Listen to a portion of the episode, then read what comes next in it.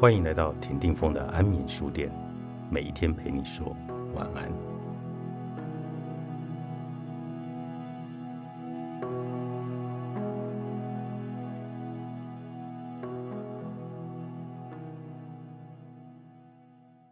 没有人可以随便对你情绪勒索，不是每个人都必须对谁感同身受，尤其是受过伤的人。你的伤心难过，也不代表别人要跟你一样。网络写作的初期，我所撰写的文章不时在网络上受到酸民的攻击。出书后，也有人在论坛留下差评，曾经非常的在意。如今的我放下差评的芥蒂，毕竟。讨好众人原本就不是我会做的，关门写作也非我想要。怕热就不要进厨房，哪边凉快哪边去。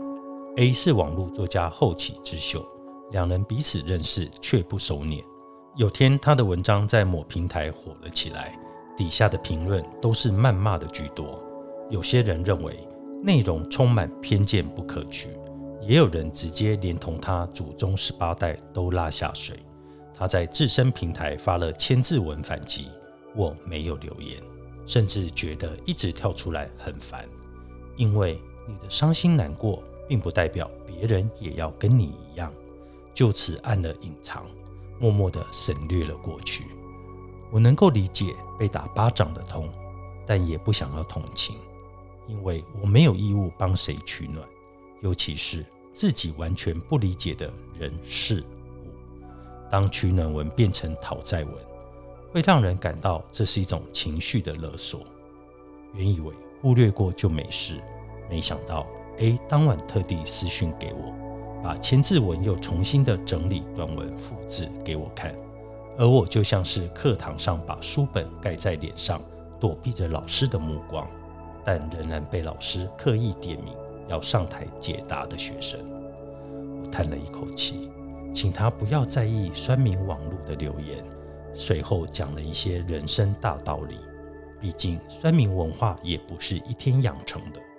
没想到，哎，突然神来一笔，说：“前辈，你之前不是也被网络酸民攻击过？应该了解我的感受才对啊！”突然，我仿佛觉得背后被雷打到，就像准备离婚的人。去找已经离过婚的人诉苦，但并不是每一个离过婚的人都乐于回忆起那段离婚的经历。我深吸了一口气，不想要再安慰下去了。毕竟没有人必须帮助谁。过了很久，才明白，不是每个人都会想要回头揭开伤疤，用自己的故事去安慰同样经历的人。那几天。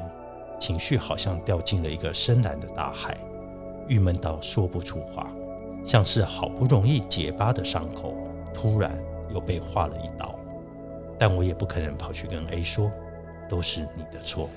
郁闷了一些时日，才明白，当你被迫同理另外一个人时，这不是同情，而是情绪勒索。所谓的同情心，不是一昧用自身的经历去同理另外一个人的观点。这让我想起经营社群期间遇到一位粉丝 B，他常常私讯和我分享心事，自然而然的把我当做人生的挚友，甚至邀请我去他家做客。同时，我也是 B 为特别的粉丝，常常为他加油打气。过些时日，B 的讯息次数变得很频繁，常常半夜捎来讯息，都是留些没头没脑的文字，例如。你今天好吗？在国外有遇到什么可怕的事吗？能跟我分享你喜欢什么料理吗？我感到很奇怪、不安，于是开始疏远不回复。没想到 B 就变本加厉的在我各种公开文章下面留言，让我不胜其扰。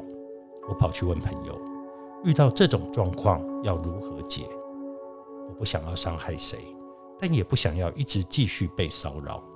朋友说，人非圣贤，你必须拨开他的手，才不会向下沉沦。所谓同理心，不该一视同仁。每一个人都会受伤，也都期待别人给温暖。但如果一直被取暖，那么有天再热的火种也会燃烧殆尽，熄灭后的心情就会变得躁郁不安，陷入另外一个情绪勒索的轮回。如果直觉告诉你不舒服，那就保持距离，别陷入浮木回圈。没有人因为有过不好的经历，就必须成为谁的人生导师、谁的救生圈或谁的救世主。生活中选择留下合适、舒服的人。作者：谢雪文，时报出版。